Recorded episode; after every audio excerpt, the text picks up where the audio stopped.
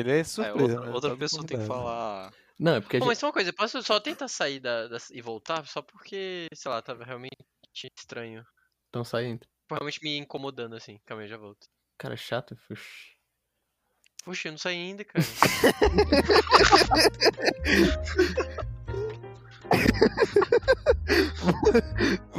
A intro do episódio tá pronta, gente. Boa quarta! Bem-vindos ao Toró de Ideia, o podcast onde, mesmo antes da meia-noite, falamos sobre tudo e não dizemos nada. Eu sou o Dantas. Eu sou o Henrique. Eu sou o Lira. E eu sou o Koba. Lira, pergunta pro Henrique qual que é o nosso convidado de hoje. Eita. É o quê? Henrique? Qual é o nosso convidado de hoje? O nosso convidado de hoje é nada mais, nada menos do que Pedro Mendanha. Bem-vindo ao Toró de Ideia. Aê! Palmas, palmas, palmas, aplausos. E aí, galera, como é que vocês estão? Belezinha? Oh, bem demais da conta, bem demais, bem demais. Eu tô muito Cara. feliz de estar aqui. Queria agradecer aí a oportunidade que vocês me deram. Eu que sou fã número um desse podcast. É, Talvez o vou- único. Talvez o único que realmente vai no Twitter e cobra vocês e, e- e denuncia no Spotify. Por favor, não nos denuncie. Reporta por, por linguagem abusivo. E eu adoro treinar ouvindo esse podcast. Pra mim é uma honra estar aqui com vocês compartilhando essa conversa que não vai pra lugar algum. E eu trouxe um tema hoje pra gente conversar aqui, hein? Olha só. E o tema de hoje é a magia do RPG de mesa. Uhul! Não acredito. Não acredito. Eu não creio. Vocês me trouxeram aqui achando que ia falar de musculação, fitness e suplementos, mas eu trouxe um tema que realmente eu É porque- amo de paixão. É que os nossos seguidores não sabem exatamente quem é você, né? Que o CEO É da verdade. Octogonal Suplementos. CEO É da. Octogonal Suplementos. O CEO, Chief mestre. Executive Officer. CEO É. e fundador, mano. Fala um pouco aí da sua loja antes da gente começar a falar, mano.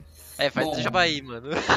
Pra quem, pra quem não me conhece, eu sou o Pedro Mendanha. Eu tenho uma loja chamada Octogonal Suplementos, onde a gente faz um trabalho diferenciado lá. A gente vende suplementos, obviamente, mas de uma forma diferente. A gente hoje está vendendo para todo o Brasil. A loja tem pouco mais de um ano. E a prioridade dela é trazer os suplementos originais, de marcas boas e grandes, suplementos validados, por um preço mais baixo do que o do mercado, mais baixo do que lojas físicas e até online, e com o máximo de padrão de qualidade de entrega também. Então, nessa pandemia, a gente passou por algumas dificuldades e eu, uma das decisões que eu tomei foi que de todas as entregas iam ser higienizadas e embaladas com o maior cuidado do mundo. É, isso é só uma das coisas né, que a gente faz lá. Mas eu convido aí quem está escutando a pesquisar no Instagram, arroba Octogonal Suplementos. Você vai me ver passando vergonha lá no, nos Reels. Ah, e se vocês forem lá dar uma olhada, vocês vão ver que ele realmente é musculoso. Você dá pra ver que os Sim. suplementos estão funcionando.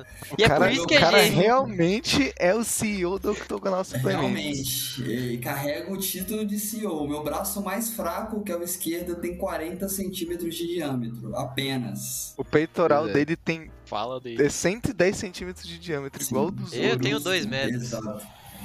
Dois metros. O Dantas tem dois foda. metros. Bom, Mas exatamente. e- Ah, pode falar, Dantas. Ah, é porque é, a gente- toda essa deixa só pra gente dizer que, bem, eu acho que todos nós imaginamos que você ia falar alguma coisa sobre esporte, mas, pô, esse assunto aí, acho Sim. que. Vocês vieram pode todo mundo preparados pra... mano. Te vieram veio preparado pra nada. Pra nada, né? Estive Eu preparado pra te preparado. ouvir, mano. Você acha Eu que a gente se prepara? literalmente com, com o, o livro do jogador do Dungeons and Dragons em cima da minha mesa nesse momento, nesse Olha instante, aí, olhando ó. pra minha cara. Olha Eu aí, tô ó. de cueca. E eu É, nem isso é sobre isso, mano. Ainda bem. Oh, Nem isso. Muito foda. Dantas pelado. Eu trouxe esse Muito tema bacana. porque é, é importante pra mim numa questão pessoal. Eu não, não sou aquela, aquela pessoa, aquele menino que jogava RPG desde criança, que sempre teve esse contato, mas eu sempre tive interesse nisso, né? E aí é, eu tive a oportunidade no início da pandemia, um pouquinho antes, não me lembro bem agora, de jogar a primeira mesa, a primeira roleplay de RPG com os amigos, que inclusive o Koba tá na minha mesa. E, cara, foi incrível. Foi uma experiência que, assim, que mudou a vida, sacou? É, foi uma parada que eu não esperava que fosse me impactar tanto. E eu trouxe esse tema hoje justamente por conta disso. Falar um pouquinho da história do RPG, que eu sei que vocês jogam também, a maioria aqui do, RP, do, do podcast. E trocar ideia com vocês de como que é a experiência para vocês de construção de personagem e de jogar mesmo. Mano, eu acho que não tem ninguém melhor pra introduzir isso e falar mais sobre do que Pedro Lira. Pedro Velho Lira. Lira. Grande Ele velho mesmo, Lira. Grande velho Lira. O velho mestre. O velho. É, Nossa, mas isso aqui deu, bateu, fe- chegou, nossa, eu fiquei assim emocionado com a, a introdução do Milhouse. Ah, é só Olha pra esclarecer também, Pedro também é conhecido como Milhouse. Sim. Então, para ele tem um eu apelido tenho, eu poderoso. Tenho alguns, eu tenho alguns apelidos, na verdade. né? Eu tenho, ó, tem, vocês me chamam de Milhouse.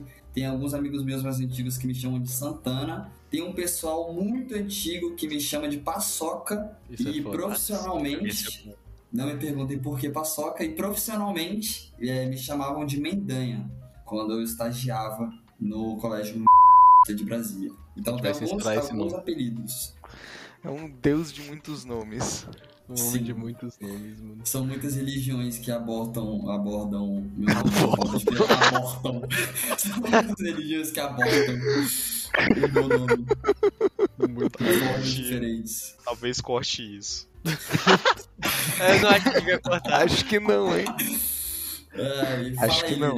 Qual é a Não, sua experiência com RPG? Esse tema, ele é profundissimamente assim, ele é uma coisa, ele é o meu cerne, o meu cerne tá no RPG de mesa. Eu sou um jogador assíduo desde os 7 anos de idade.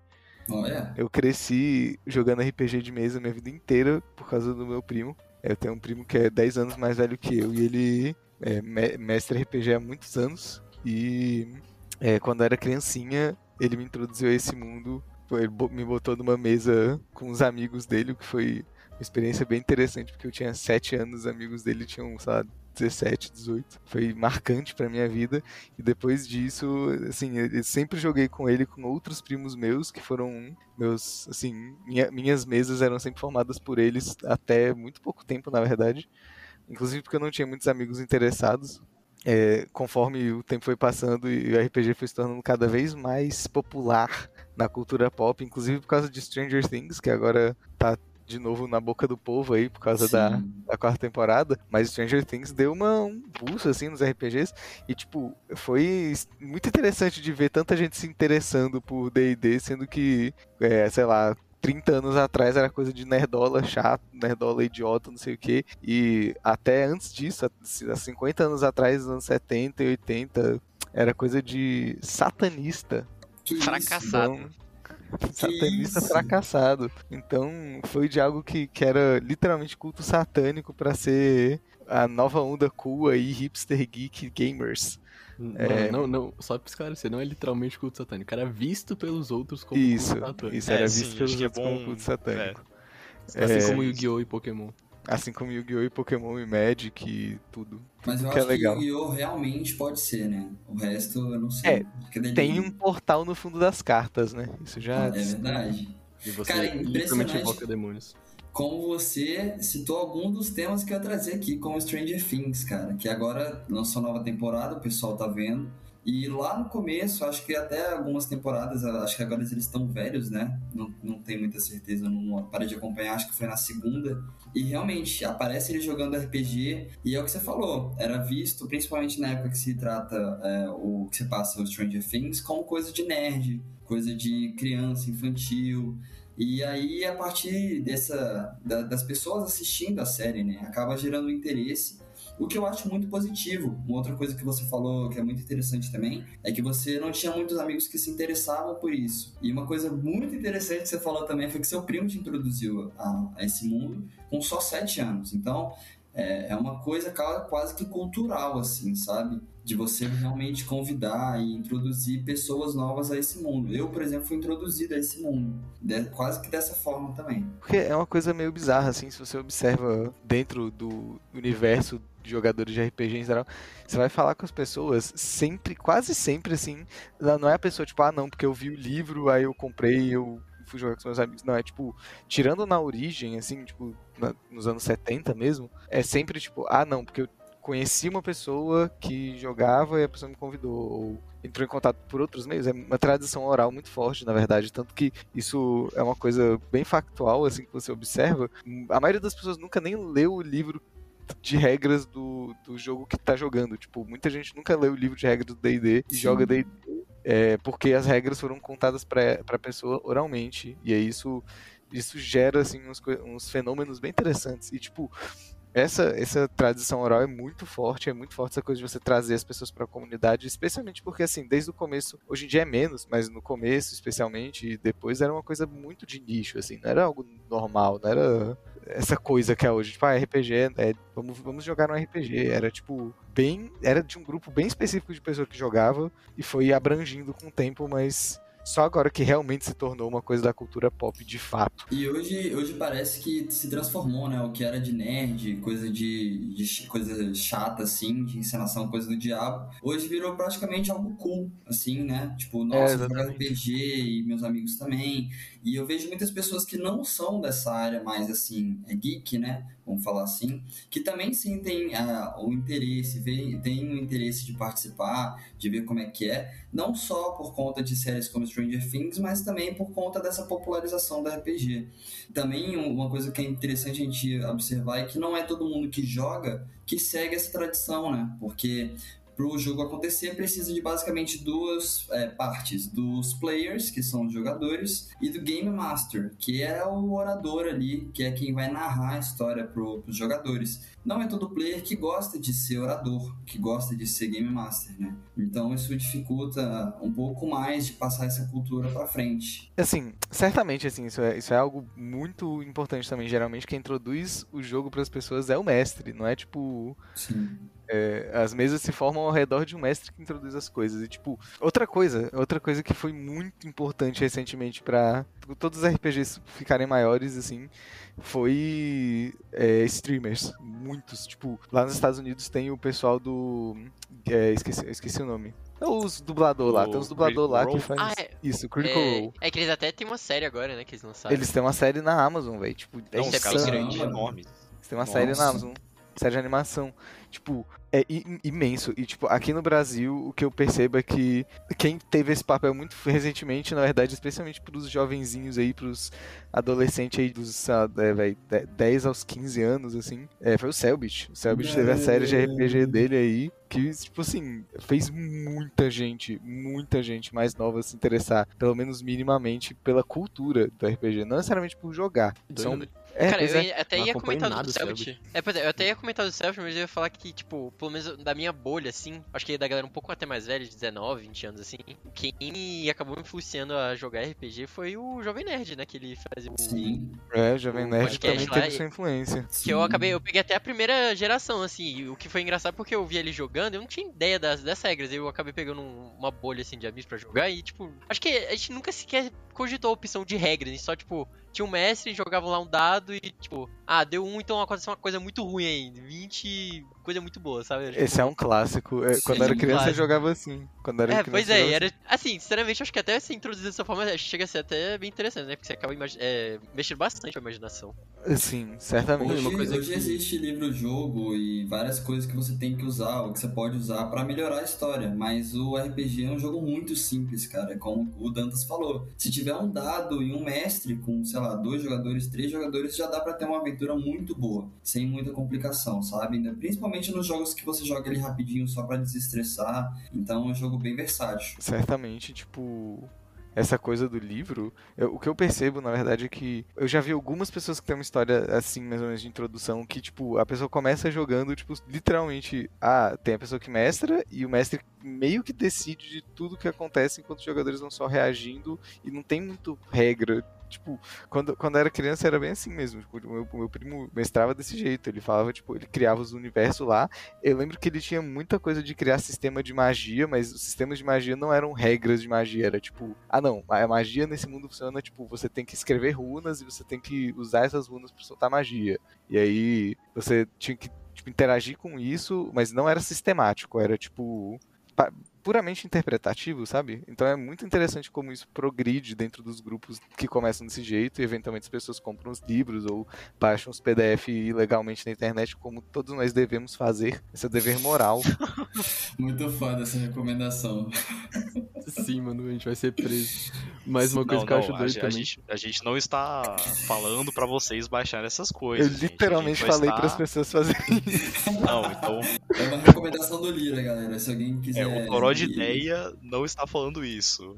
O- Não, se o alguém for preso, vai ser a A, a entidade Toró de Ideia não é a favor disso. Eu acho que tem que soltar uma nota no Instagram, assim. De acordo com as ideias do Toró de Ideia. Toró de Ideia. Não É, você compactua. definitivamente- ideia. Não, definitivamente não- Com, com. Compactuamos com, a- com o pirateamento de livros de RPG de empresas grandes. Sim, empresa você pequena, não. definitivamente não. deve baixar os livros nesse site aqui, a gente coloca o link lá. Não, mas Isso. agora Não falando sério. entra-. Não, não, mas calma lá. Agora, até entrando nesse, nesse assunto, véi, eu acho completamente desproporcional o preço de livros.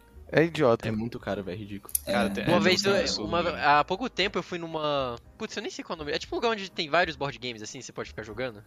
É, Ludoteca. lu- uma ludoteca. É, uma ludoteca. Eu falei, até troquei uma ideia com o cara e ele falou, véi, vou ser bem sincero, ele, assim, de, de acordo com as falas dele, ele acredita que, tipo assim, o preço absurdo é só porque tem gente que vai comprar, sabe? Tem gente que só vai comprar. É, é Certamente, literalmente sem dúvidas. Sim. Os caras, eles, eles conseguem calcular ali, ah, tantas pessoas vão comprar, então botem o preço, o maior preço que quer, sabe? Porque Eles eles já são- sabem que vai ter pra, vai pratear, então, tipo, whatever, sabe? Eles só querem lucrar em cima. Querendo ou não, são itens de coleção, assim como Magic, né? É, eles sempre estão lançando Sim. seasons nova, história nova, e enfim, às vezes a cor branca do, do baralho branco ele tem diversos tipos de história diferentes. Então, claro que tem aquele colecionador que quer pegar sempre uma história nova. A última que eu tinha visto quando eu pesquisei, acho que era algo relacionado a vampiros ou Drácula, não sei se é a mais Não, atual. É porque, tipo, Magic é, é, é, é o problema de todo card game, assim, que existe. É tipo o ciclo eterno. Tu te- você- as coisas não param de lançar e começa a ficar meio ridículo. Só que, tipo, inclusive Magic e D&D são da mesma empresa. Mas Sim. é... E, e é bem triste, na verdade, porque o RPG acaba se tornando... Aliás, não o RPG, o Dungeons and Dragons especificamente. Porque eu acho que graças a esse fato de muita gente começar jogando RPG sem nenhum livro, ele acabou se tornando um hobby que não é tão elitista assim. Ele é, ele é bem elitista de diversas maneiras. Mas tipo, começar a jogar ele nesse sentido é bem de boa. Só que se você quer entrar de cabeça no hobby, tipo, ter as miniaturas, é, comprar Cara, os livros eu, e tal. eu nunca aí é tive a ridículo. oportunidade de jogar com miniaturas. Isso é, tipo, É, isso, vai isso além já da é, tipo, minha capacidade outro financeira. nível. Pois é. é, isso é tipo outro nível de Não, é tipo, imersão no mundo de D&D. Mas, tipo, uma coisa interessante é que tem essa barreira, e eu diria que até, assim, na minha visão é a barreira principal de D&D pra, pra quem tá querendo entrar, que é o nível de complexidade da coisa. Porque, que nem se falaram, tipo, se a pessoa for parar pra, tipo, se ela não tem contato nenhum com com D&D, e um dia ela for parar pra, tipo, ler um livro de D&D, cara, ela vai se sentir extremamente confusa ali, com Sim. É, Um até, monte até um pouco oprimida, assim, eu acho. Tipo, É, então, tipo, é muita informação se você for levar tudo ao pé da letra. E, tipo, essa flexibilidade de, sabe, você poder montar um grupo com uma galera que você conhece, que já conhece o jogo, e, tipo, não necessariamente seguir as regras, porque isso não é necessário, tipo, dá uma forma de você entrar ali, se adaptar, tipo, à situação, e depois dá pra ir, tipo, inserindo regras, você vê as coisas com calma. Então, tipo, não tem um. Tem uma complexidade, mas tem como evitar essa complexidade no início. E, tipo, Sim, isso é né? muito massa. na nossa mesa que eu jogo com o Milhouse e o, o nosso mestre, assim, tipo, sempre que alguém não sabe, tipo, sei lá, alguém tem uma ideia legal, mas que não entraria nas regras, ele deixa passar porque. Tá É, legal. é, tipo, não tem por que você ficar, tipo, ah, você não pode fazer isso. Sendo que é uma coisa que faria sentido, mas as regras não permitem, sabe?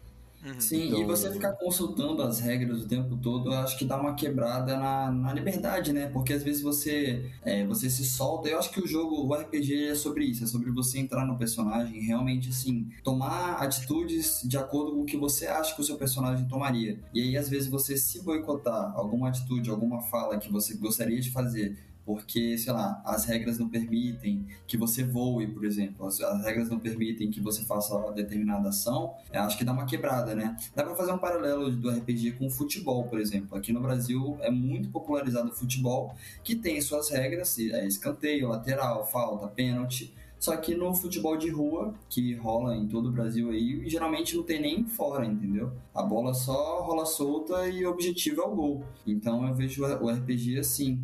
É, como algo muito inclusivo e de muito, assim, é, é muito fácil você conseguir jogar sem seguir, seguir as regras. Você pode seguir, mas você não é obrigado. E, tipo, outra coisa que é legal também é que você tem a oportunidade de entrar no mundo que você quiser, né? Não existe só D&D, que é o medieval.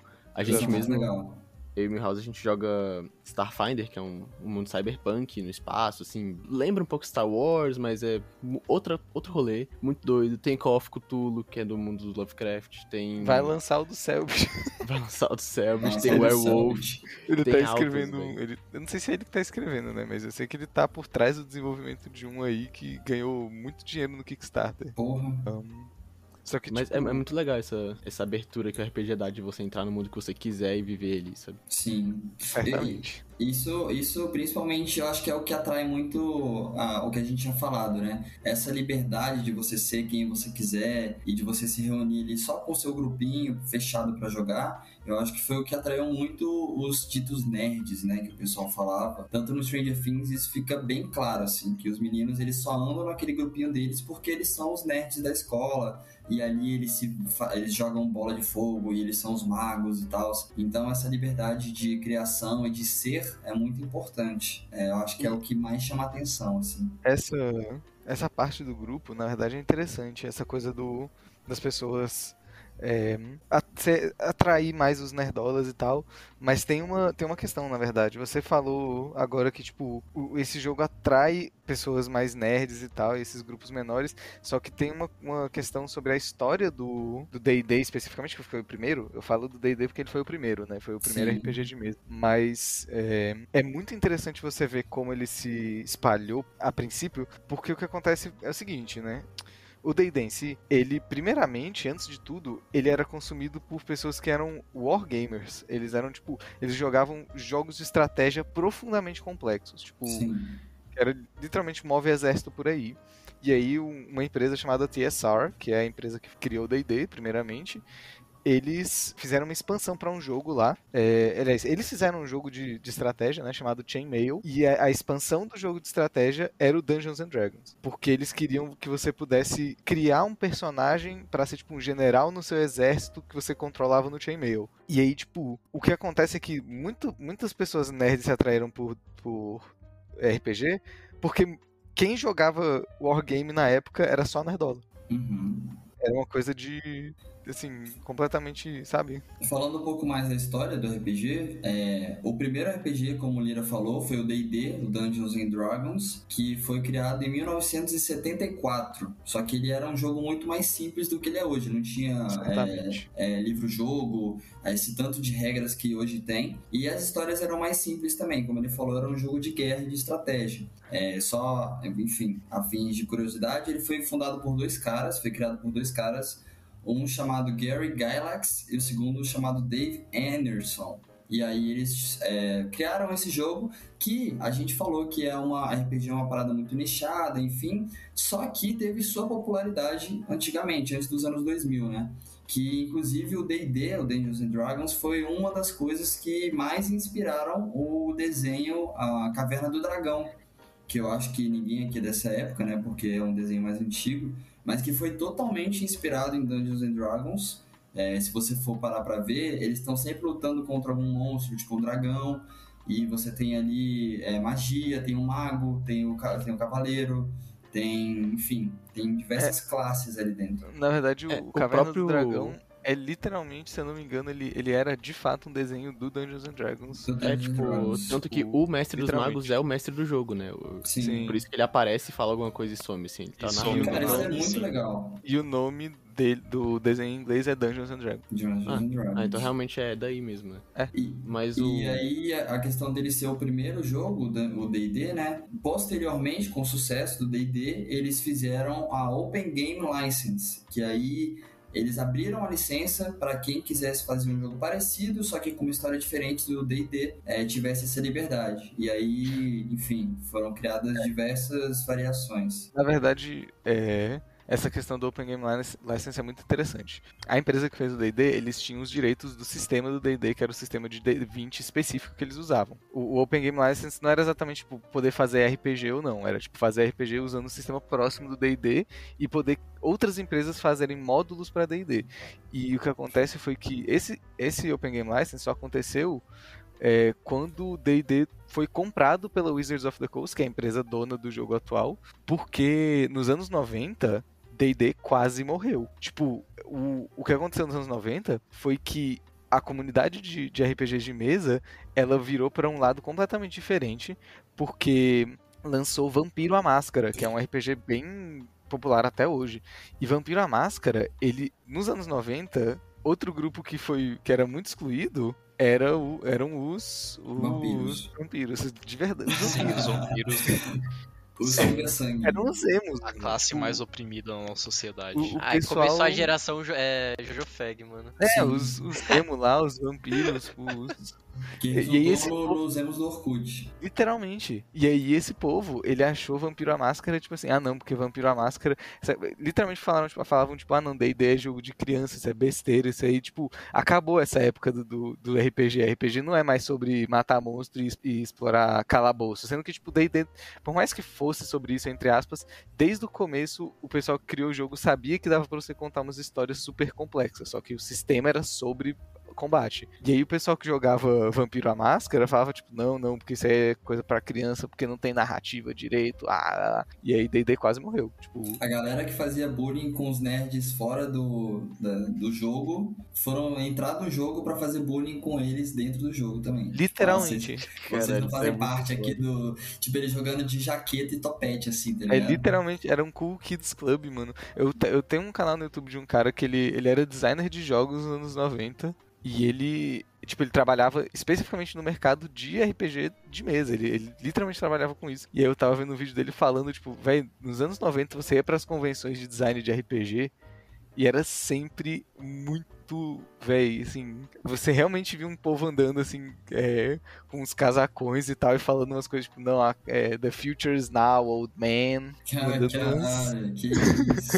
Os caras realmente entraram no jogo só pra bulinar mais, né? Bizarro. Literalmente, velho. Você maluca. tá achando que você vai fugir do bullying, mano? O bullying Sim, velho, o bullying te alcança. Os caras chegando com aquelas Harley Davidson, assim, tipo de moto, assim, ó, isso aí é jogo de criança, tem que jogar isso aqui, ó. Os caras de jaqueta, assim, é, tocando rock no fundo. Bem isso, mano. Isso é bem Mas maneiro. Eu acho muito doido como o RPG de mesa influenciou o RPG digital, eventualmente, né? De Certamente. Sim, sim. computador, etc. Eventualmente influenciou o JRPG também, que foi só a versão. E sim, é é só RPG feito no Japão, mas ele acabou criando uma estética muito própria, né? Com Final Fantasy, etc. Uhum. Mas, velho, tipo, você parar pra ver o MMORPG, que é Final Fantasy XV online, é o 15 ou 14? 14. Véi, você vê esse MMORPG super complexo do Final Fantasy XIV e pensar que a raiz dele tá em D&D criado nos anos 70 é bizarro, velho.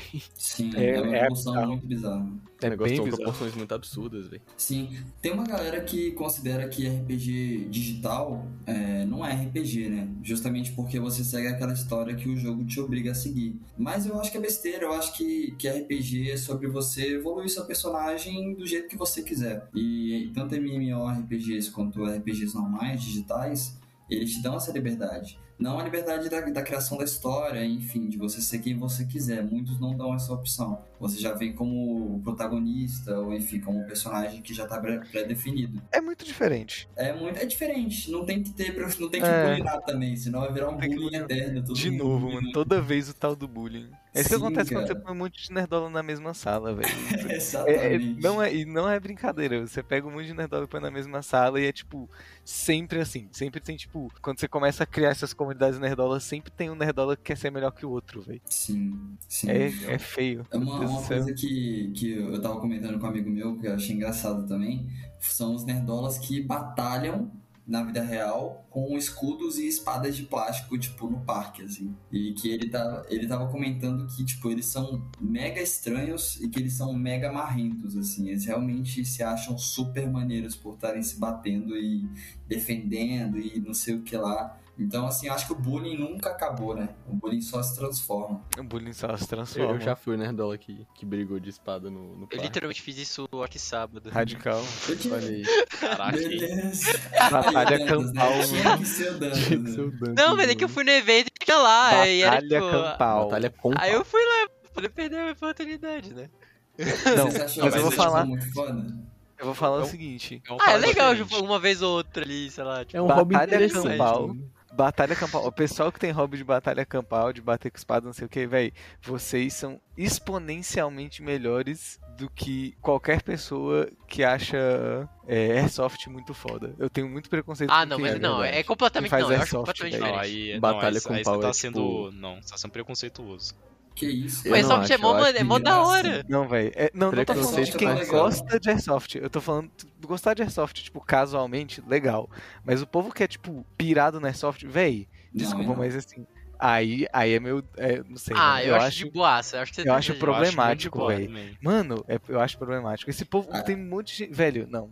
Não consigo. Não, não leva a sério. É um hobby extremamente caro, né? Você compra um Ah, mas que é hobby não é, é, caro? coisa. Não, não, mas aí também, qual hobby que não é caro, né? Batalha campal não é caro. Batalha campal é zero caro. É. Mas é porque, tipo, é porque cruzada. eu, eu ia falar isso. Tipo, tem uma, uma coisa é você participar de batalhas campais e outra coisa é, tipo, você realmente dar num hobby de aprender a lutar com espadas. E aí, tipo, isso aí deve ficar bem caro mesmo. Isso aí, tipo, não. já é um rolê totalmente diferente. Eu conheço um cara que ele participa de um. Eu não sei onde essas pessoas se reúnem, mas ele, ele é de um grupo de luta medieval de verdade. Eles usam armadura é e espada, assim, É, então, eles brigam no é ringue, foda. sabe? Tipo. Isso pois é bizarro. Isso E, é caro. São, são, são, são brigas, tipo, reais, que a galera se bate pra valer. E são, véi, eu não, também não sei onde essas pessoas estão, entendeu? Elas estão entre nós, assim. Isso é bizarro, bizarro, bizarro. Ninguém sabe onde elas estão, mano. Sim, Se- é, seu amigo pode ser um, um lutador de batalha com pau e você não Pode ser sabe. um cruzado e Sim. você não sabe. Pode ser um cruzado. Cruzado. Caralho, um cruzado é foda. Isso é outro problema, né? Porque as pessoas que gostam desse hobby, assim, tipo, generalizando, infelizmente, mas as pessoas que gostam desse hobby tendem a flertar um pouco com essas questões nacionalistas da Idade Média, por algum motivo. Isso é verdade. Mas quem. É, aí mas é a parte nacionalista, Mas tipo, pra cara. mim, qualquer. Mas para mim, quem flerta muito com Airsoft, assim, a ponto de ficar comprando arminha, não sei o que, pra mim isso aí é school shooter, mano. Desculpa, eu não Que consigo. isso? É muito. Que é muito. É Não, que mas- É Aí muito, é muito exagero. fetichismo com arma, velho. Eu não consigo. O povo acha. E, tipo, muita gente dentro desse universo é muito marrento também, mano. Sim, Tipo, sim, Mas, é mas eu acho que não chega a ser tipo school shooter. Eu acho que tá mais É. flertando com a ideia de policial que entra na favela. É, exatamente, Também, mano, é realmente- problemático do mesmo jeito, velho. Eu acho que é muito, é muito mais pela galera um pouco mais voltada pra direita, não generali- generalizando, mas é uma galera um pouco mais voltada pra lá, Certamente. que, que Cara, quer né? ter essa liberdade que não tem. Então ele fantasia com o máximo de realidade que ele puder. Ah, eu- então, por isso que eu tenho preconceito. Não, eu, vou, eu vou até discordar porque eu acho que isso vem até mais de, tipo, geração, sabe? Porque eu acho que a galera que joga Airsoft vem muito da geração que jogava muito COD, Battlefield, saca? Pois é. E sabe. Porque não é, não é, não é- não é- é porque não é a mesma vibe hoje em dia a galera que joga, sei lá, Fortnite. Não é a mesma vibe de arminha, sabe? Tipo, Não. sabe? Não tem aquela parte mais realista, digamos assim. Então acho Ah, que é mas muito eu mais... vi na Record que quem jogava Call of Duty ficava violento e matava os outros. Eu vi isso isso também, é- eu vi isso Eu também. vi isso várias também. vezes, mano. Não, Eu mas eu vou levantar. Eu também vou levantar uma coisa sobre isso, velho. Pode falar, meu Rosa, depois eu falo. Não, não, é, a Record eu acho que é o principal fonte de informação que o brasileiro tem que ter. De conhecimento, né? Com de certeza. conhecimento. Esqueçam os livros, queimem os livros, façam fogueiras, se A não esquentem ser que seja uma Bíblia. A A sua Bíblia tem que estar do seu lado a todos os momentos. Isso, embaixo do braço ou embaixo do travesseiro. Se não A tiver em Bíblia- dois lugares, você queima. A Bíblia é o único livro que te esquenta mesmo sem estar sendo queimado. Isso foi lindo, Essa foi emocionado. foda. Isso é muito essa foi profundo. forte. Essa foi Record, mano. Essa foi a Record. Essa foi a Record. Daria, Mas sobre- daria uma vida inteira de uma novela da Record. Mas, tipo, eu acho que as pessoas que brincam de Airsoft, as de batalha campal, acabam chegando, convergindo no nazismo, assim, porque, ó, se liga. É. Se liga na minha raciocínio Ah, eu, quero- eu quero- eu quero, eu quero ver o, Caralho. Se liga no toró de ideia, se liga no toró aí. Ó, quem brinca de batalha campal tem muito gosto pelo nacionalismo medieval teutônico. Assim, esse nacionalismo cristão pra caralho. Quem mais gostava disso? Os nazistas. Eles usavam símbolos nacionais das antigas ordens germânicas. Então, tipo, o nazismo, assim, não é nem uma, uma forçação de barco que eu tô fazendo. Eles literalmente usaram de símbolos medievais pra formar o nacionalismo alemão do Terceiro Reich. Uhum. E quem brinca de arminha atualmente gosta muito de, tipo, violência policial, esses jogos, assim, Call of Duty. Que, assim, tem Call of Duty que o mapa é na favela, não é? Que você, tipo, luta com traficante Tem, e tal, essas coisas, Sim, tipo, problemático pra caralho. É, sim. e eu acho que essas duas, eventualmente, reais convergem no nazismo, mano. É mesmo é tão problemático mano. quanto, assim. Eu concordo. Cara, eu, eu não sei se. Você tá, você tá fazendo uma generalização bem grande aí, que talvez não seja muito legal fazer, mas. Tipo, Eu não tô dizendo que todo mundo que faz essas coisas converge aí, mas é porque os dois hobbies têm a capacidade potencial de convergir ali, só coisa que eu quero dizer. Sim, tá. E é isso, é um jeito melhor de é, explicar isso. tem muito em comum. É isso. Ah, mas nem acho legal ficar generalizando. Tipo, ficar falando que alguns hobbies têm tendência. Sei lá, qualquer hobby que alguém pegue assim, costuma ser mais tipo, pra acompanhar o grupo. assim. Não, mas, É. mas tem alguns que são piores do que outros, não diz. Deixando claro que não quer dizer que você joga Call of Duty que você é isso aí tudo, mas é, tende a ser. não, também ficou horrível. Também não, mas. Ficou assim, horrível. Não é- Mas não é porque, existe, não é porque você joga. Não é porque você joga xadrez que você não é nazista, tá? É, Fica de olho. você joga xadrez que você é inteligente. exatamente. Isso também é verdade. Eu mesmo jogo xadrez e não sou inteligente. É verdade, eu, eu compartilho da, da mesma dor do Koba. Pois é, eu jogo outra coisa que é mais complexa que xadrez, eu jogo Shogi e ainda assim não sou inteligente, mano. Esse é aquele, aquele filme do Hunter x Hunter? É ele mesmo. Mais ou menos. Caralho. O Hunter x Hunter ele é, é inspirado em Shogi, mas. É, O do Hunter x Hunter é inspirado do- em Shogi e Go ao mesmo tempo. É, tipo, ele é um, é um jogo inventado pro anime, assim. O Shogi é o que o Shikamaru joga em Naruto. Inclusive, Hum. é, vão lançar, inclusive vão lançar uma versão do jogo do Hunter x Hunter, só que na vida real com as regras. Não Estão- acredito. Aham, vão Sério? lançar no Japão. Aham, é sério, eu não tô brincando não. Caraca. E falando nisso, é, eu não sei se isso é fake, né? Eu posso estar disseminando uma fake news aqui. Mas estão falando que vão, vão voltar com o Hunter x Hunter com 10 Ah, episódios, não é? Não, não é, não é o anime, não, é o mangá, é o mangá. Não, anime não, mangá, Não, mangá, mangá. mangá, mangá, Ah, tá bom, né? Mas. Mais existe possibilidade do anime Sim. continuar. eu eu é, acho que o anime mas- só volta quando o arco atual terminar no Eu também acho. E, e- ou quando o, mangá acabar, se ele acabar. Mas o. Só tem uma notícia muito. o cara acha que o manga vai triste. acabar, mano. Ah, sei lá, velho. Mas tem uma notícia muito triste. O dublador do Leório morreu há uns acho que quatro Sim. anos atrás, velho. Morreu. Mas se eles quiserem me contratar, eu vou, mano. Não tem, não tem porque chorar. Imagina a honra de dublar o Leório. Ô, Eu acho ser que o meu foda, house é o dublador perfeito pro Leório, mano. Radical, velho. Em Ia japonês. ser foda. Já pensou? Porra, isso é perfeito. E tipo, o, o dublador do Leório morreu, tá dando um monte de merda, tudo isso por causa do Togashi que tá no quarto bagunçado jogando Dragon Quest, sabe? É verdade, preguiça, é assim, eu acho verdade. que o Covid, inclusive, é culpa dele, porque o cara tá lá, é tipo... culpa dele. Mas, velho, não tem como culpar, né? O problema é que no Japão não tem Dorflex. Então, tipo, É, aí. pra, pra- como, é que, como é que as pessoas curam essas coisas lá? Não Ele tem teve cara. que importar Demorou- demorou, do Flex tipo, do Brasil. É, demorou seis anos pra chegar lá. Demorou acho por causa do Covid, velho. Porque ele, tá ele teve o boiando. Covid aí, não, aí demorou, entendeu? Exata. Lá não tem Dorflex. É Doroflexo. É, contextualizando o que o Dantas falou que deve ter gente boiando aí, o, o Togashi, que é o autor de Hunter x Hunter, que é o mangá que tá em hiato indeterminado desde 2018, ele tem problema nas costas, de acordo com ele, assim, eu, não, eu, eu escolho não acreditar. Ele tem problema nas costas e ele não escreve o mangá que ele que os fãs gostam tanto por causa desse problema nas costas aí, porque ele é um Mas ele, ele não escreve nenhum outro mangá, né? Não. não, não escreve se nada. Ele escrevesse, se ele escrevesse outro e falar, "Ah, não, Hunter x Hunter, minhas costas dói, aí é foda. Mas, tipo, as é costas foda. dele doem justamente porque o outro mangá que ele tem finalizado, que é Yu Yu Hakusho, ele foi, tipo, praticamente trabalho análogo à escravidão, assim, pra escrever. Porque a Jump abusava muito dos mangakas na época, ele tinha que escrever pra caralho, assim, e aí fudeu a saúde física dele. E atualmente É. ele é esporrado. Assim, é uma pergunta meio boba, mas ele não pode terceirizar isso aí, supervisionar a galera desenhando? Ah, ele Pode, mas quer. ele não quer.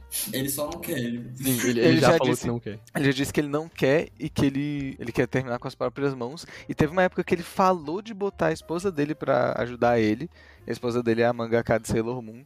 Só que os fãs ficaram putinhos e ele desistiu. Sabe? Não, É, mulher não, é mulher ma- É, mas- é masterpiece do cara, né? Então, sei lá, eu meio que entendo. Tipo, Eu entendo o lado dele de não querer terceirizar. Mas eu É. não entendo o lado dos fãs de reclamarem de ser a esposa dele. Véi, eu preferia Sim. muito que a esposa dele fizesse. É, esposa dele não, ele que é o marido dela, mano, porque ela é foda é demais. verdade. Mas. Isso é verdade. Eu esqueci Eu só nome falo dela, esposa dele porque eu não lembro o nome dela. É. Pois é, mas tipo, eu acho que ela Tipo, eu preferia que ela terminasse do que o, o mangá em ato de 10 anos aqui, tá foda. Pois Não, é, velho. O Complicado. que exatamente ele tem? Ele tem o que? Tipo, escoliose. Se eu não me engano, o nome é- Grau 15? Lu- Se eu não me engano, o nome é Lumbago. Lombago? Isso nem existe. esse cara tá inventando. É, Pois porra, é. eu nunca vou falar disso aí. Mas, ô, se liga, É. juntando o que a gente tá falando agora com o tema inicial, né? Um arco de Hunter x Hunter é um RPG. Grid Island é, um, é um mundo de um RPG. Caraca. Inclusive, é Caraca, um conseguiu realmente excelente conectar arco. Eu gosto desse arco. É meu arco favorito bom. justamente porque é um RPG. Quando eu era molequinho eu gostava pra caralho. Eu vi ele muitas vezes. E é Você tipo, muito tá divertido, velho. o podcast e ainda não assistiu o Hunter x Hunter, é, recomendamos fortemente, viu? Porque é um excelente anime. Aí a entidade Toró de Ideia recomenda. Sim. Eu estou obrigando você que está escutando isso agora e não viu Hunter x Hunter ainda a ver. Mas Concordo. não Estou sendo agora. obrigado. Não, é, agora. depois que você terminar esse episódio. Mas quando você terminar o episódio, você vai ver Hunter x Hunter. Sim. Não, pode pausar agora e ver Hunter x Hunter. Não, não, não. Espera o episódio acabar. Pausa Quando agora, acabar o vê Hunter x podcast, Hunter quando acabar o inteiro, Hunter aí Hunter, volta. Ver Hunter x Sim. Hunter inteiro, volte aqui. Ah, 149 episódios É. pausado, aí o bicho volta depois. Pausa esse episódio, fica no hiato de 10 anos e aí volta pra, pra terminar esse episódio do Toró de 10. É, Mas eles uma vão coisa que é legal, terrível gente. nas costas de vocês, volte e reclame. Por Mas muito uma tempo coisa tá que é legal do, do costas. anime de Hunter x Hunter é que ele. Tipo, o mangá não terminou, o mangá tá em ato, mas o anime finaliza bem. Tipo, o anime tem um final satisfatório, sabe? Se você Sim, termina o anime, você fica tranquilo. Você não Você fica fica querendo aquela. mais, né? Mas, tipo, você entende. É, eu acho que você fica querendo mais, mas é uma sensação de querer mais que nem quando você termina, sei lá, Dragon Ball, por exemplo, assim, antes de lançar o Super, quando te terminava o Z. Você queria mais, mas a história, tipo, tá bom ali do jeito que terminou. E eu sinto isso Uhum. quando, assim, eu não li o mangá e eu só vou ler quando terminar o próximo arco, porque eu tô real bem satisfeito com como eu terminei assistindo o anime. E é muito bem animado, né? É impressionante o trabalho que É eles bom. fizeram com Hunter x Hunter, cara. A única coisa que eu não sei se eu gosto tanto é que eu acho o anime, dois- o anime de 2011, ele comparado com o de 1999, porque tem dois animes, né? Se você for assistir, assiste o de 2011, porque ele é melhor no geral. Mas o de 99 ele tem uma vantagem específica até o arco de York. Ele, na minha opinião, tem uma direção de arte muito mais foda, assim, tipo, Eu acho ele bem charmoso, mano. tem, ele tem uma coisa, uma energia muito potente, assim, então hum, ele é forte. É, o de 2011 Uma tem uma direção tremenda. o, o de 2011 tem uma direção de arte mais genérica, assim. E, tipo, não é ruim. Eu gosto muito do anime de, de Hunter x Hunter, ele é excelente. Mas a direção de arte dele peca um pouco, porque, tipo, ele. Eu não sei, é, é realmente menos. É, é menos potente. Menos potente Os que animes do- da 99. década de 90, eles são todos muito artesanais, assim. São quase Eles têm um ar. Né? Eles têm uma coisa, Sim, é. é. o- Como eu falou, eles têm um charme diferente. Hoje em dia são bons, por exemplo, a gente tem Kimetsu no Yaiba aí estourando. É, você vai nos eventos de cosplay, só tem Kimetsu no Yaiba, que é Demon Slayer, pra quem não sabe o nome em japonês. E é extremamente bem animado, mas eu ainda acho mais charmoso os animes de, da década de 90. Justamente porque você meio que sente a alma ali da, da É, pessoa que tá uma desenhando, coisa. sabe? É uma É, coisa. é diferente. Mas o. E, e eu acho que o Kimetsu é um exemplo que talvez ele tenha uma coisa assim, tipo, ele tem uma estilização maior do que outros. Ele é menos genérico do que muitos animes por aí, porque ele tem uma cara. Uhum.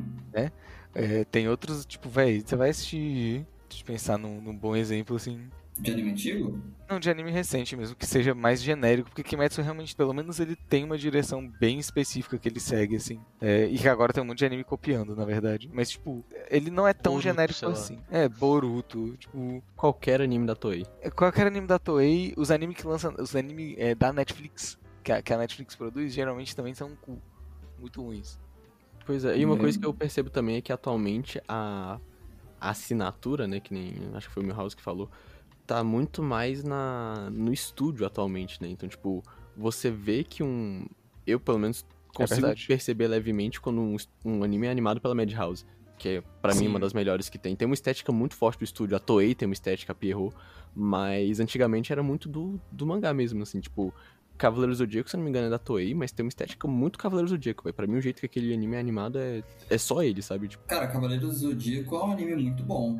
É um anime antigo, tem várias, várias, várias leituras dele, tem 3D, tem, sei lá, deve ter até em massinha, ó, Cavaleiros do Zodíaco. Só que é muito legal, cara. Você vai acompanhar dos anos 90, ele é um pouco puxado, porque eu acho que ele, ele era feito mais pra televisão aberta e tal, então os episódios duravam uma eternidade, cheio de filler. Mas é, é um excelente anime, cara. eu gosto pra caralho também, assim, me marcou muito quando era pequeno. E, tipo, Mas Pode falar ali. Pode falar. É, é porque eu ia falar sobre essa coisa do, do traço e da, da energia da coisa, assim. Agora vai lançar o filme novo do Dragon Ball, o Dragon Ball Super Super Hero. Esse é literalmente o nome do filme. Caralho. É, e ele vai ser em 3D. Ah, eu espero que seja igual aquele filme do Dragon Ball que eu fui ver no cinema, velho. Aquele que é um live action, tá ligado? Que... E é, esse aí Isso foi é bom, muito mano. foda. Espero Cara, que eu seja fui foda. Esse ver no aí é cinema, irado. mano. Na Eu moral, também fui, velho. é, eu tava muito Incrível. hype. Eu nem, eu nem gosto de Dragon, de Dragon Ball, mas na época eu tava muito hypado. Tipo, caramba, como assim? Live action de desenho e tal. E aí quando eu fui ver, é o que é, né, mano? E É o que é. Goku É o que deslizando no capô do carro e o final também é nada a ver com nada. E no filme inteiro é todo horrível. Eu não sei como é que eles tiveram E autorização pra dando fazer jump aquilo. scare do, do gorila na tela o tempo Sim. inteiro, velho. Do... Não, é bizarro. O anime inteiro não tem pé nem cabeça, eles só vão introduzindo assim, nada a ver. Enfim, pra mim mereceu o Oscar. Não, com certeza mereceu o Oscar, mas, tipo, eu gosto muito como esses universos de anime que são muito específicos, né? Tipo, Dragon Ball tem um universo inteiro muito é, bem detalhado, assim. Cavaleiros do Zodíaco também. E Cavaleiros do Zodíaco é mais no mundo real, mas eles pegam essa ideia dos cavaleiros baseado nos deuses, né? Mas, tipo, abre espaço pra RPG também. Tipo, existe gente que joga Certamente. RPG de Dragon Ball, gente que joga RPG. Tem- Sim, Assim, isso é muito foda, velho. Tem um, Não só digital, tem um- né? Sim. tem um, um formato, uma- um sistema de regra de RPG que é brasileiro, inclusive, então, fato curioso, que se chama 3DT. 3DT é literalmente um formato de RPG de anime. É, Pô, o- antigamente, é, antigamente ele, ele chamava Defensores de Tóquio, por isso que é D e T, né? Mas é, agora é 3D e T porque é, é a terceira edição. Mas já lançou 4D e T, se eu não me engano, também. Então Os caras estão subindo as dimensões, cara. tá subindo a Já, já, dimensão aí. já ultrapassaram a terceira dimensão, tô indo pra quarta. Mas Falando falando sobre, Pode falar sobre live action, tá pra lançar o live action do anime mais visto aí do mundo, né? Que é One Piece. É verdade, Eu- medo disso aí. animado, mano. Eu tô, Eu tô com animado. medo também, Eu velho. tenho, eu tenho seja- medo, mas sou esperançoso. Assim, Das eu poucas imagens que eu vi, eu fiquei. Meu medo permaneceu, assim, sabe? espero que seja bom, mas eu sei que não vai viver a nenhuma expectativa vai ser cancelado na primeira temporada igual a Cowboy Bebop, porque na minha opinião, a Cow- Cowboy Bebop eu acho que tinha até mais disso do que One Piece. Mas eu ainda acho que One Piece tem muito disso. Anime e qualquer outra coisa de animação, e isso pra mim se, se solidifica cada vez mais na minha mente, é impossível ou quase impossível fazer uma releitura é, live action, porque animação, especificamente, tem uma qualidade sobre ela que é impossível reproduzir no live action, porque você pode literalmente desenhar o que você quiser Sim. e animar, e você pode dar a vibe que você quiser pra cena, e você, você não tá restringido aos, aos parâmetros da pós-produção e da vida real. Tipo, você literalmente pode fazer o que você quiser, e isso é impossível de reproduzir. Tipo, não tem como. Foi, foi o que a gente tava falando, né? Eles têm assinatura própria. Às vezes até o traço do artista já dificulta muito fazer um live action de certo, de determinado anime, É, eu, sabe? ia, eu ia falar isso, tipo, o fato de personagens num, num anime ou num mangá, tipo, serem meio caricaturescos e você ter que adaptar isso pra um live action, tipo, botar pessoas lá É, pois é. Já tira muito do charme da parada. Tipo, você tem um personagem, sabe, tipo, é One Piece, um Usopp da vida que tem um narigão, tipo, absurdo, impossível uma pessoa ter um nariz daquele tamanho, tipo. Isso aí já quebra um, um pouco do charme do negócio, quando você tem que botar um, alguém pra atuar ali. Sim. E às vezes até coisas mais que passam desapercebidas. Por exemplo, o rosto de todo mundo é muito redondo. Então, sei lá, você vai fazer um personagem e fala, nossa, nada a ver esse ator, tinha que ter pegado o outro mais igual e tal.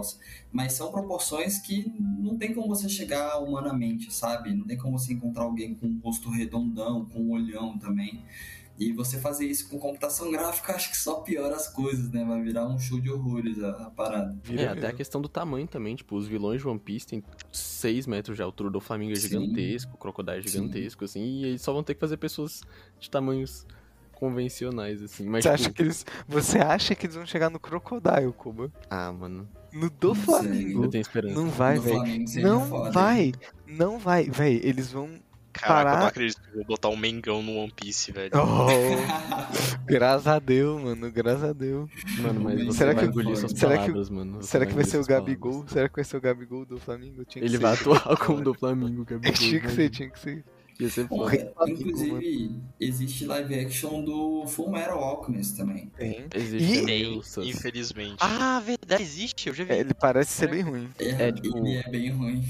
É, o protagonista é um peruca horrível, a história é corridaça e Sim, tem muitos velho. problemas, mas E é isso, sei lá. E é diferente, não é? O fi- Acaba que o filme é diferente no final. do- É, porque ele, ele. O filme, ele se passa nos cinco, quatro primeiros episódios do anime, né? Que é até o rolê do Tucker, que é o cara que transforma a filha no cachorro. Sim. E só que no filme ele é o vilão principal. Então, tipo, ele faz isso, ele é preso, depois ele volta e faz um monte de merda, sabe? Tipo, sendo que no mangá ele nunca volta. Sim. Pois é. E, Inclusive, um Olha. dos piores personagens possíveis vilões aí. Sim, Terrível, mano. A única característica que ele tem de positivo é que ele tem cabelo. Sim, eu sou contra. Pra mim é inteiramente errado. Pra quem É. não sabe aí, eu sou careca. é verdade. Você é um careca. Isso foi engraçado. Acho que essa tinha que ter sido a introdução dele, ele falar que eu sou... É verdade. É Eu verdade, é verdade. Eu vou É, botar risada de auditório quando ele fala isso. Sim. Mas Fala é- aí, Pedro, quem é você? Sou careca. Aí acaba. É isso. E, é assim, mais do que suficiente, isso é informação mais do que suficiente. Mas falando em live action e voltando pra RPG também, vai ter um live action do D&D ano que vem. Um filme. Vai? Vai, vai ter um Vai. filme do D&D no ano que vem. disso já? Não, não, só deram um nome e o nome é Dungeons and Dragons: Honor Among Thieves. E o que você acha promissor, sobre isso? Ah, sei The lá, Rock é- tá, tá no... Tá no... Vai estar no filme? é, por enquanto, por enquanto não. Mano, se o The Rock não tiver, eu nem assisto, mano. Pois é. Eu, eu acho, é sinceramente, eu acho sinceramente que fazer isso vale inclusive pro programa do. Critical Role lá, pro da O Amazon. Fazer fazer um filme ou série ou qualquer coisa de RPG é impossível deixar as pessoas satisfeitas. Cara, Porque- é... porque- continua. Porque nunca você. ah, não tem como você roteirizar um RPG. Porque quem já jogou sabe. Não tem roteiro. Então as coisas acontecem de um jeito muito natural e muito específico. Por- pelo fato de não ter roteiro, faz com que, obviamente, as falas das pessoas que estão jogando, dos personagens, sejam muito menos potentes do que as falas de um filme ou de um livro ou de uma série, tipo, qualquer coisa assim. Mas por outro lado, se você tá ali na hora, sem roteiro, sem nada, acontecem tantas coisas completamente inesperadas. Tipo, você é uma vibe muito específica. Tipo assim, do nada um personagem morre e não parece ter motivo nenhum por isso, mas é porque não é um- uma história, tipo, um livro. É uma história, tipo, você vive o personagem. Não é uma Uhum. coisa tipo, ah, eu tô lendo um livro, eu tô vendo um filme. As coisas acontecem pra tentar levar o roteiro pra frente. Não, as coisas acontecem na hora e é sempre dramático, se estiver sendo bem mestrado, né? E não é sobre a história que você tá contando, ao contrário de um livro ou um filme, que, tipo, não tem como. É impossível, na minha opinião, é impossível adaptar de um jeito satisfatório.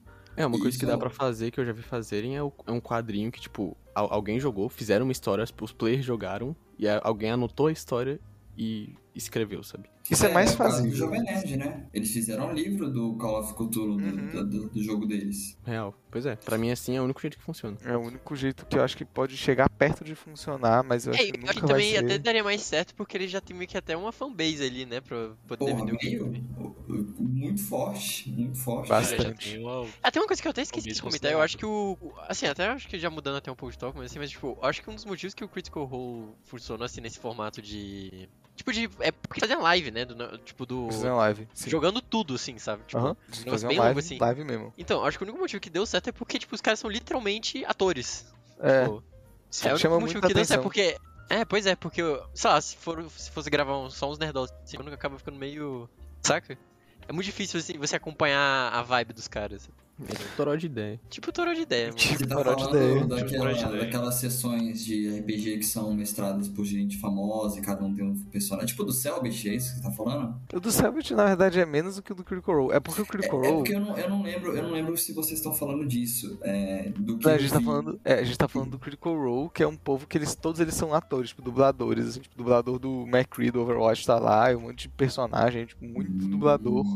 E É eles já são atores. assim. É, então eles já, Muito. pelo, pelo fato de serem atores, as coisas que acontecem são muito, tipo, eles respondem de um jeito muito, É muito. É, tem um time muito bom. eles são um timing muito bom. É, eu nunca vi o do Celt, eu também nem sei como é que é o formato das lives assim, mas tipo, a galera também vai vai ter gostar bastante, assim. Eu, eu sei que a galera chora, Sim. Não, o povo, tanto a quem assiste quanto do quem... Selbit aí é doida, mano. Sim. Minha irmã assiste esse RPG do Selbit, ela, ela Ah, surta, mano. a, a, a turminha em tudo agora. Eu tenho uma amiga que às vezes ela posta stories chorando, falando tipo assim, não, não sei quem morreu. Tipo, como assim? Quem? Aí, não, é do RPG aqui e tal. Eu fico, meu Deus. Ai, velho. Na nossa mesa do Starfinder tem gente que já real chorou, mano. É verdade, é, a gente tem uma Aí. amiga que um personagem morreu, ela ficou em luto uns três dias, cara. De verdade, assim. Mas por causa do Foi. RPG do Selbit ou por causa do RPG que ela tava Não, participando? por causa do do que a nosso gente joga. RPG. Não, mas isso é. Ah, não, mas aí velho, é válido. Aí é Isso aí é válido. Totalmente, velho. Teve uma vez que eu tava jogando quando eu era mais novo, que teve um personagem que era. Ele não era nem o meu personagem, era um NPC. Porque eu tava jogando uma sessão é, só eu e o mestre. Não, não tinha, tipo. Ninguém mais. Inclusive, coisa muito difícil de fazer é mestrar uma sessão de Porra. um jogador só. Velho, tipo, o NPC morreu e eu literalmente fiquei, tipo. Eu chorei, eu fiquei, tipo, lacrimejante, assim, fiquei muito mal, velho. Pra quem não joga, isso pode ser até um pouco estranho, né? Mas pra gente que já tem uma certa experiência, mesmo que pouca, você, o Lira não, o Lira, pô, é um perito aqui, né? Pelo que eu tô vendo. O cara tirou todas as informações que eu tinha anotadinha aqui da, do baú e da cabeça. Mas é muito comum você se apegar a personagens e você realmente entrar na história. E eu acho que é aí que, que a coisa se torna fascinante, sabe? É uma parada diferenciada. É, eu acho que é por isso que ela ficou tão cool, assim. Porque realmente você tá num filme onde você é um personagem, você escolhe o Exato. que você quer fazer, e às vezes pessoas que você. personagens que você se envolve muito, que você realmente gosta, acabam morrendo num jeito totalmente inesperado. Seja porque o, o mestre quis ou porque o- a- as decisões que você tomou te levaram a isso.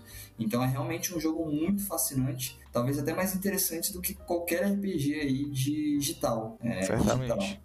E eu, é E, muito tipo- doido que às vezes você tirou um no dado e você se culpa, sabe? Tipo, porra, é velho, eu podia ter salvado tal pessoa, mas. Nossa, é, é maluco, Não é culpa né? sua, mano, é completamente sorte. O dado é o que é o principal fator que gera uma. ah, não é previsível, né? Gera uma imprevisibilidade. Às vezes tá tudo dando certo, tudo dando certo e tu rola um. Pra quem não sabe, quando você rola um, você dá um crítico fail, né? Então, tipo, a parada dá super errado. Às vezes você vai dar um ataque e você se machuca, você se dá uma facada, sei lá. E o contrário também se aplica ao 20, que é o, o máximo, né? Que aí você, o que você queria fazer deu super certo. Você vai querer conseguir um desconto numa loja. Você rolou um 20 em persuasão, o cara te deu a parada de graça, assim, sacou? Exato. E, Então E, tipo, o dado decide. E essa questão do dado, isso é outra coisa interessante. É, dependendo do formato que você joga, o dado é lido de maneiras diferentes. Por exemplo, é, no Call of Cthulhu e alguns outros sistemas que usam D100, em vez de números maiores serem melhores, números menores são, menor, são melhores.